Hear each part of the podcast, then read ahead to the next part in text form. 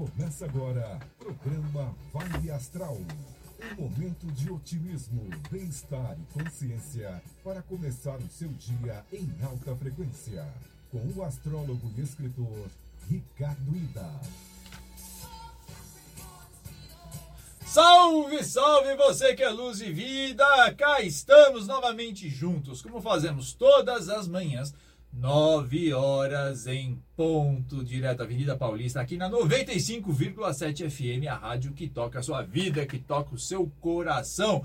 E também nas ondas da 660 AM. Lembrando que esse programa fica também disponível nas redes sociais, no canal YouTube. Eu, Ricardo Ida, com o apoio do querido André Mota e produção do Cássio Vilela, para esse bate-papo repleto de autoconhecimento, dicas de autodesenvolvimento, novas perspectivas de vida, espiritualidade e também astrologia. E você sabe que já falei isso, a voz do povo é a voz de Deus, ou a voz da deusa, ou a voz dos deuses. Eu não, não vou entrar aqui no mérito da crença de cada um, mas vocês pediram e a gente sempre traz né, as figuras que têm mais relevância dentro das suas áreas para falar de assuntos que tocam a sua vida e que podem ajudar você bastante a lidar com o seu cotidiano, reflexões filosóficas e também é, aprender a tomar decisões boas, aproveitando as oportunidades e também evitando os desafios. Portanto, trago nada mais, nada menos que meu querido mestre Robson Papaléu, que já teve essa semana falando sobre os mitos da astrologia que você precisa é, mitos no sentido né, das lendas, como ele cunhou a expressão urbana astrais. E hoje a gente vai falar de Mapa Astral do Brasil e Mapa Astral de São Paulo. Bem-vindo, mestre, novamente. É sempre um prazer participar do seu programa. Você chama, eu venho. Eu venho a qualquer instante. Aqui, Adoro participar. Qualquer, então a gente vai fazer aqui um, um quadro, porque, vamos lá, a, a, a astrologia realmente precisa é, é, da, da, da voz, né?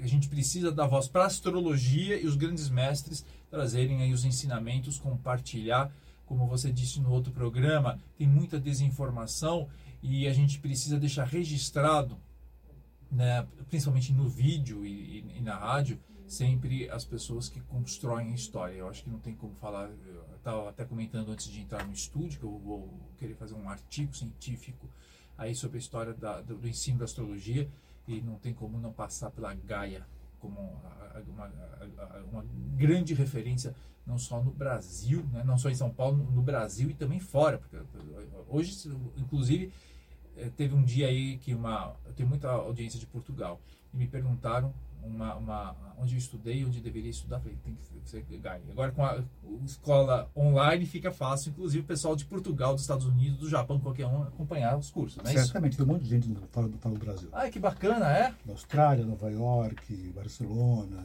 todo canto. Daqui a pouco é Gaia Incorporation. Inc. Inc.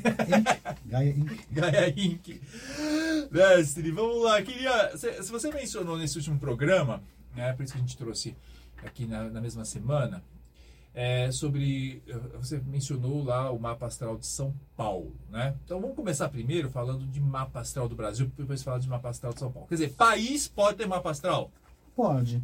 Na verdade, tudo é passível de ter um mapa. O mapa astrológico, né? Ele é o instante onde tudo começa a acontecer. Então é um marco onde começa o evento de um país, uma cidade, um evento, o que for, e uma pessoa, né? Até fala-se muito que o mapa de uma pessoa, né? É o instante que ela absorve a qualidade daquele instante. Alguns falam que pega o seu DNA, enfim. Aí não tem muitas explicações para isso, mas é o instante que ela inicia um processo de vida. De um país ou de uma cidade é a mesma coisa, quando começa aquele processo político daquela nação. Brasil, por exemplo. O Brasil nasce em 7 de setembro de 1822, 16 horas e 8 minutos, horário corrigido e confirmado, aqui em São Paulo, margem de Piranga por aqui. E, mas o Brasil já existia antes, que existia era o território. A nação, politicamente falando, começa nesse instante. É evidente que começou nesse instante, mas para se firmar demorou um bom tempo. Teve guerras, revoluções que eram contra, mas mesmo assim aquela data marca o início do processo da independência do país. Então é o início dessas questões todinhas. E, como é que é esse marco de tudo? É quando Dom Pedro recebe o comunicado de Augusto Bonifácio, do Leopoldina, que tinha que fazer alguma coisa. Então ele decreta que aqui em diante começou o processo. Evidente, já estava começando a nascer essa nação. Tá? Mas naquele ponto não tem mais retrocesso. Podia durar pouco tempo, mas começou um processo. Uhum. Onde uma pessoa ela nasce, ela pode viver pouco tempo, mas nasce naquele instante. Então, o mapa de um país é o mapa do instante que ele se torna uma nação. Pode-se até pensar coisas assim. O Brasil nasceu naquele período, 7 de setembro de 1822, Dom Pedro, por aí fora. No meio do caminho, teve a República, teve a Nova República, assim foi. Mas aquele mapa funciona ainda. Na França, por exemplo, né, e outros países, da Itália também, tem outros mapas. Quando se tornaram uma nação independente, tornou-se república, então tem outros mapas. Mas o Brasil, ele responde aquele mapa inicial. O Brasil é interessante, né? O Brasil ainda é meio que um império, né? Tem a elite, Uhum. tem os súditos e tem os pobres. É. né? Então ele continua sendo a mesma coisa. Tem o poder central. Apesar de ser uma república, é um poder central, como se fosse um império ainda. Então Uhum. tem a mesma condição, funciona perfeitamente bem. Ele responde essa condição. Agora o pessoal às vezes fala, mas e o mapa da, da- da descoberta? Hum, É o mapa de Portugal que funcionava naquele instante. E Portugal começou quando teve o Tratado de Zamora, quando se formou-se a nação portuguesa. Então é outra história que é 1100 e pouco. Agora, no mapa do, de Portugal, talvez tenha essa descoberta de um, de um território Uhum. que se tornou a colônia, né? Ah, que 22 de abril de 1500, né? Quando descobriu-se o Brasil. Tem uma amiga minha que é historiadora, ela fala que não foi descoberto, foi invadido o Brasil. né? Por quê? Porque já tinha uma estrutura dentro que foi invadido, mas enfim, isso é história. Mas o processo político começa em 7 de setembro de 1822, quando ele recebe as cartas, né? E declara a independência. Vocês têm lá na Gaia, a Gaia Brasilis, não é isso? Tem o Gaia Brasilis. que é um grupo de estudos que é formado inclusive tem até por historiadores etc que procura. E aí é, é- é importante lembrar né porque da- que, que é possível olhar para trás né, nos mapas né a partir dessa da- dessa data olhar para trás nos, nos acontecimentos e aí ir casando de verdade os o que que aconteceu com o que está no mapa astrológico, não é isso? Certamente. Aparece. Foi, foi assim que vocês chegaram e, e retificar, é, é, ratificaram essa data. Exatamente. Quando surgiu o Gaia Brasilis, a nossa preocupação era fazer astrologia mundial. Mas tinha pouquíssima publicação de astrologia mundial falar sobre o Brasil. Era pouquíssima, né? Então nós percebemos, oh, vamos fazer alguma coisa ligada ao nosso país, e até na nossa cidade também. Certo. Então surgiu o Gaia Brasilis para poder fazer pesquisas e começamos, até por São Paulo começamos, né? porque na época fazia 150 anos, aí depois começamos a fazer o mapa do Brasil, com várias possibilidades. Então nós fizemos um levantamento histórico do país visto pela astrologia. Fizemos alguns trabalhos já desde o chamado 200, quando começa o processo de independência, aí depois sobre a ditadura, também visto pela astrologia, tudo em cima daquele mapa inicial, 7 de setembro. Então você consegue ver o desenvolvimento da história. Eu vou- começar um projeto em breve, né, de fazer toda a história do Brasil, desde a colonização e até hoje, pegando aquele mapa e desenvolvendo tempo a tempo. Estou pensando em fazer esse processo. Que show. Me fala um pouquinho o que, que conta o mapa astrológico do Brasil. Se a gente tivesse fazer aí. É claro que você poderia ficar até 2080 analisando aqui o mapa do Brasil, mas o que, que chama muita atenção no mapa astrológico do Brasil? Brasil nasceu 7 de setembro de 1822, 16 horas e 8 minutos, só em Virgem. O ascendente é Aquário. Alguns contestam, já não contestam mais, que seria o Brasil ascendente peixe, mas não é. O Brasil é um país aquariano, porque tem todos os povos, todos os países aqui dentro. Então é um país aquariano, né? É que o pessoal confunde muito o aquário como sendo ciência, a revolução, mas o Brasil, tecnologicamente, cientificamente, ele é muito avançado para o exterior. Certo. O Brasil nem tanto é utilizado, É. né? E é um povo revolucionário. Olha, é um povo diferente que não gosta muito de respeitar ordens, e que acontece no Brasil também. E um povo fraterno, é um povo fraterno. Então o ascendente é aquário de fato mesmo. A lua do Brasil é gêmeos, junto com Júpiter, no setor 4 do Brasil. Ou seja, a lua em gêmeos é um povo descolado, alegre, Jovial. jovial e assim vai. Está na casa 4. Né? Então tem uma boa ligação com a Terra, mas é uma ligação descolada com a Terra. Ah, e não tem memória. Brasil não tem memória. A Lua em Gêmeos não tem muita memória na casa 4, Uhum. né? mas tem lembranças. Né? E tem o Júpiter na casa 4 também. Em Gêmeos está, que está no chama de exílio. É um território gigantesco, mal aproveitado. Hum, Então, o mapa do país indica como, como é essa, essa nação. Quando fizemos esses trabalhos iniciais, chamado do Brasil Nossa Terra Brasilis, né? de como é que é esse mapa, mas visto como um mapa de um cliente. Então você faria esse mapa e daria orientações. Então, uma das coisas, o Brasil tem o Sol já indo para casa 8. É um país que sempre tem a ligação com o exterior. Uhum. Mas o Sol de casa 8 não precisa ficar endividado com o exterior. Mas é um país que está aberto a outras nações certamente, e tem essa condição naturalmente. A Lua está na casa 4, né? ou seja, é um território que pode manter a nação em termos de, de agricultura, de fato mesmo. Mas com Júpiter naquela mesma posição mal aproveitado. Então, um território desse tamanho não poderia ter fome de jeito algum. Uhum. Então, Júpiter, nessa condição, diz que existe a possibilidade de uma boa utilização da Terra, só que é mal utilizado. É desperdício, de fato mesmo. Você nem é muito longe. Olha uma feira qualquer, em São Paulo. Acabou a feira, tem a xepa que dura pouco tempo e desperdiça um monte de comida, restaurantes, que for. Brasil, quando se fala de dinheiro, na casa 2 do Brasil temos Plutão. Ou seja, o dinheiro no Brasil é centralizado nas mãos dos poderosos. Uhum. E já passou por muitas muitas reformas também. Plutão dá essa coisa, muitas reformas financeiras, né? desde vários planos aconteceram. Mas é a centralização de poder. Então o dinheiro no Brasil, o brasileiro, está nessa condição, na mão dos, dos é a plutocracia, né? Os ricos e poderosos. Na casa 3 do Brasil, a casa 3 de um país fala do, da estrutura do país, infraestrutura e educação, de base. Lá temos Saturno. Uh, onde temos Saturno, mapa natal ou de um país, é onde você tem que ter disciplina, responsabilidade para poder ter resultados. O Brasil tem essa marca de Saturno na terceira casa. Então, pensar da seguinte maneira. Lógico, as condições são essas. Agora, os governantes que dizem como se utiliza esse tipo de coisa. Esse país, eu digo isso há décadas já, né? Esse país, enquanto não se der atenção à infraestrutura de base, a, a, a relação, a interligação território, pelo ferrovia até, e educação de base, esse país está fadado ao fracasso. E lascou-se. Lascou-se! Então, o que temos que fazer? Educação é. de base. Enquanto não se der, Saturno vai dar aquela condição. É ruim a educação, estrada é ruim. Dá-se atenção, estrada só com asfalto. É. Um território desse tamanho, né, na Europa nem precisa muito. Tem um território que é ligado por ferrovia. Saturno. Hidrovias poderia ir para o Brasil também, sim. E ferrovias, talvez é. mais ferrovia, que Saturno está ligado com ferro. Então seria a ferrovia. Enquanto não se der atenção a isso, não funciona esse país. Nessa, deixa eu perguntar uma coisinha antes de, de você continuar. Eu, eu tenho uma tem, tem, tem alguns historiadores que dizem o seguinte, né, que, que, a, que a independência do Brasil foi construída, né, construída né, através também de influência maçônica. Sim.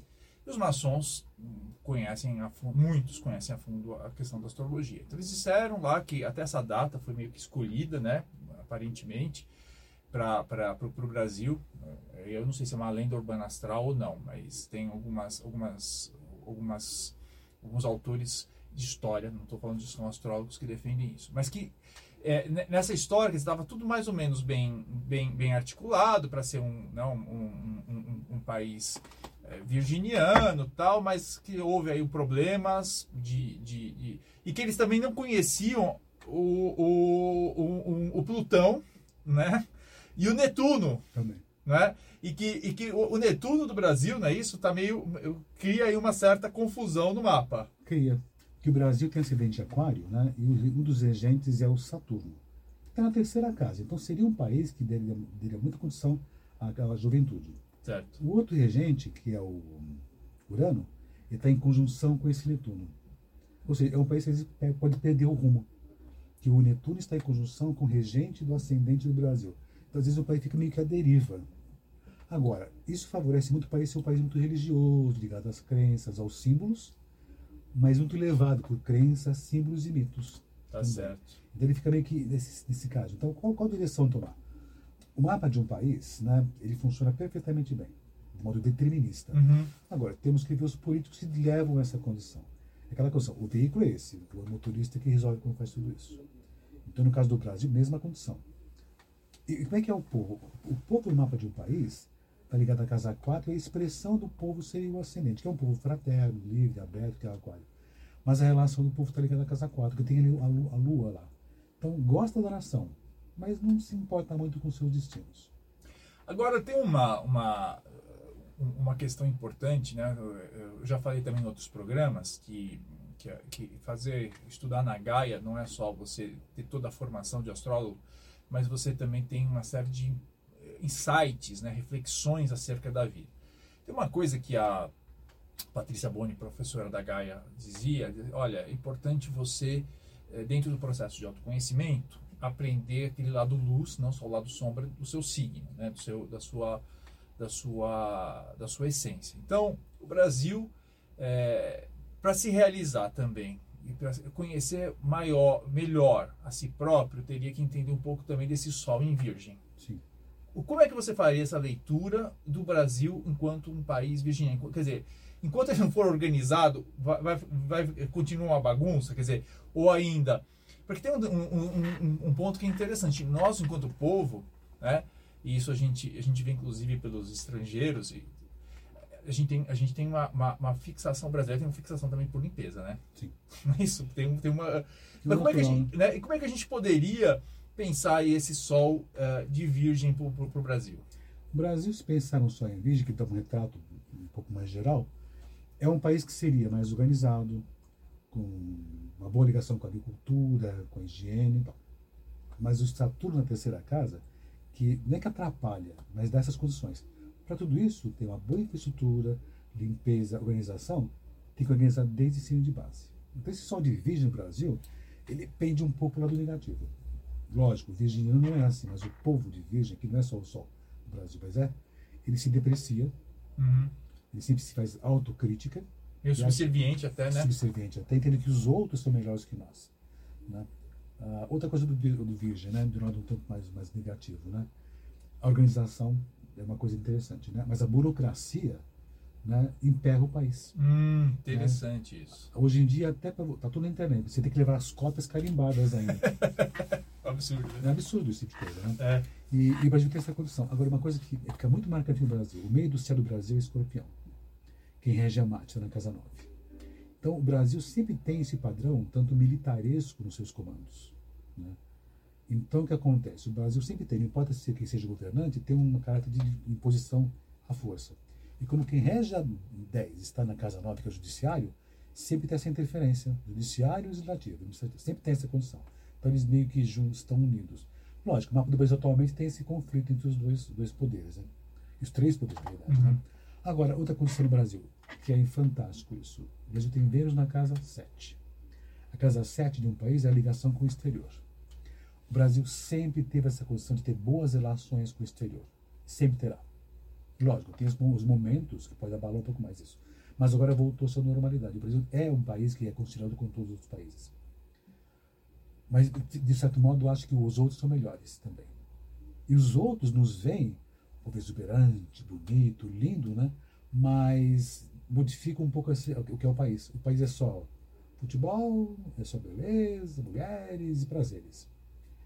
E isso, isso também atrapalha um pouco. Então, boas relações com o Brasil, com, do, do, do, Brasil com o exterior podem melhorar essa imagem. Não só o país da beleza, mas um país que de repente pode ser ideal de uma nação. Tanto que um professor antigo meu já foi embora, até ele falava que o Brasil ele tenderia a ser um modelo social para os séculos vindouros.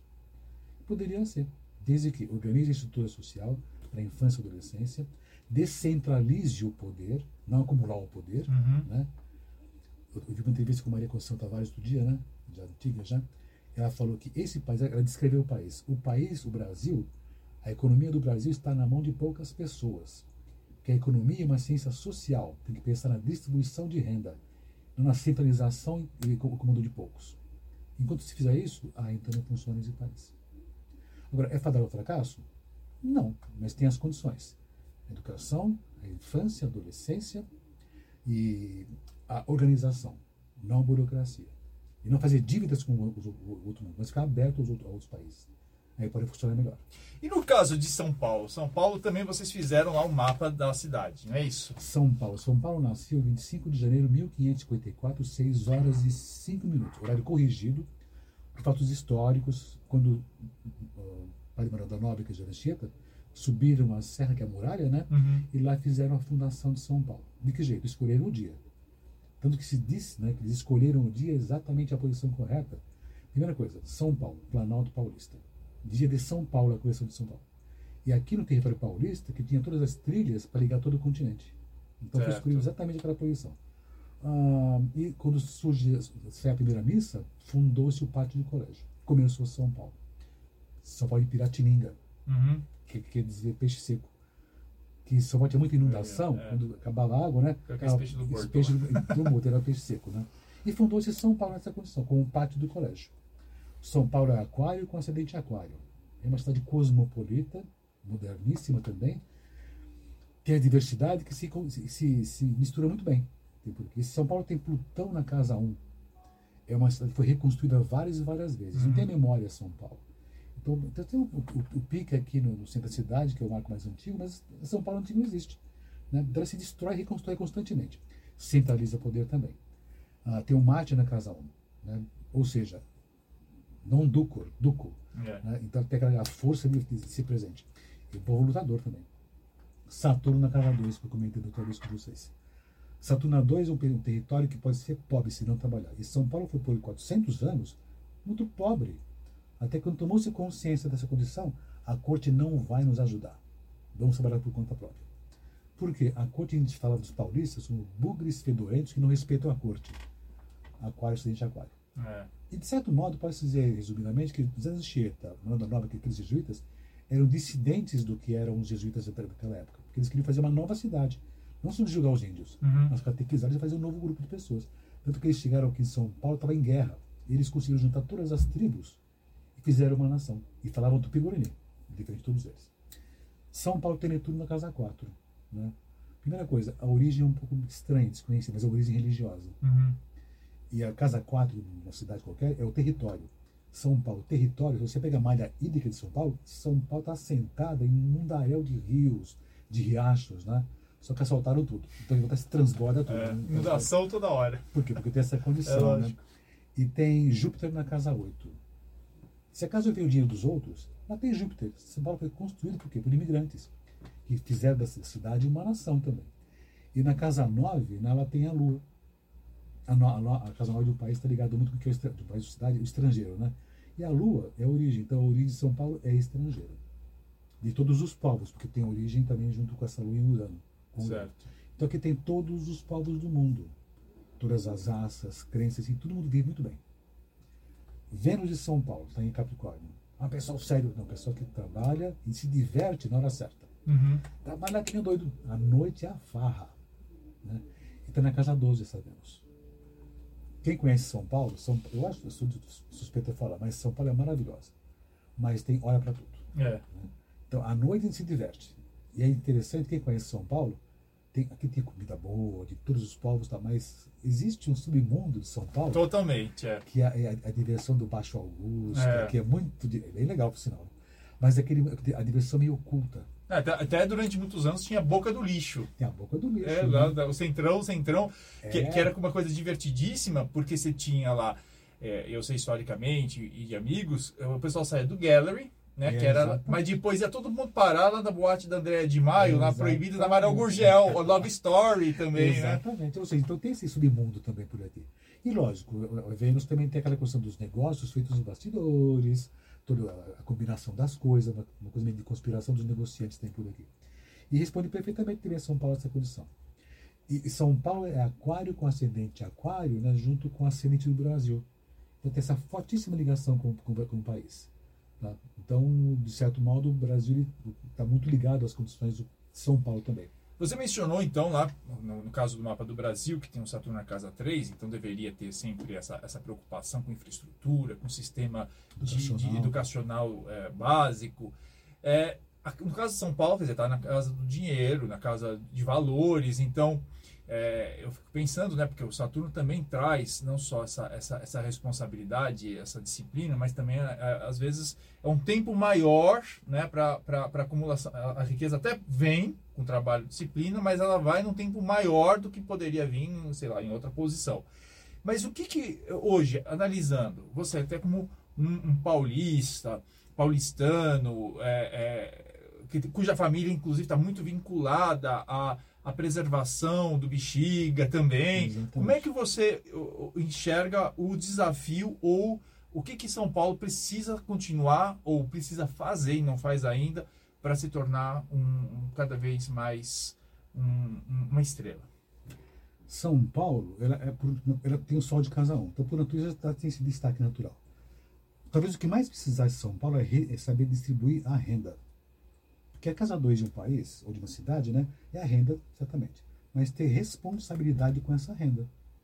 Distribuir melhor as, as condições de, de, educação, o que for. distribuir melhor a renda, para que toda a população possa ser favorecida. Marca de pobreza, senão o pessoal fica pobre, o pessoal Uhum. pode ficar pobre. Então, quando não se fizer isso, vai ter pobreza nas ruas, aos montes. E cada vez mais se centraliza o poder na mão de poucas pessoas, que São Paulo tem essa tendência né, de centralizar poder os políticos, né? a população não tem essa, essa, essa, esse acesso às coisas básicas também por aqui. Então, São Paulo precisaria fazer uma nova reforma para se tornar um país mais independente. Então, se pensar em aquário com aquário, o que pode ajudar muito São Paulo é ela ser mais independente dos ditames da nação. Ou seja, né, o país tem aquela condição de poder central. E São Paulo, se tivesse condições próprias de poder fazer as suas coisas pessoais, talvez fosse mais fácil tudo isso. Realmente ser mais uma federação. Mestre, terminou! Mas deixa eu perguntar uma coisa. Tem- na formação da Gaia tem tudo isso que eu me lembro que eu fiz, a- inclusive astrologia mundial, não é isso? Astrologia mundial. Que é uma das disciplinas. Então, e eu sei que a gente falou isso já essa semana, ah, em agosto abrem as turmas, tem lá todo um processo de, de formação muito bem sólido. Então, eh, quem quiser ah, ah, estudar astrologia na Gaia, Gaia, Escola de Astrologia, Facebooks, Instagrams, ou então me achar. o site também é gaia escola de Astrologia.com. com- Só ponto .com. Só ponto com. Só ponto .com. Ah, porque agora é internacional, né? Então, e aí o, e o seu é o Robson Papaléu também no Instagram. Instagram ou Facebook. É fácil Mestre, me achar. sempre uma delícia estar Ah, com você. bom, Muito obrigado. Um grande beijo e voltamos até amanhã às 9 horas.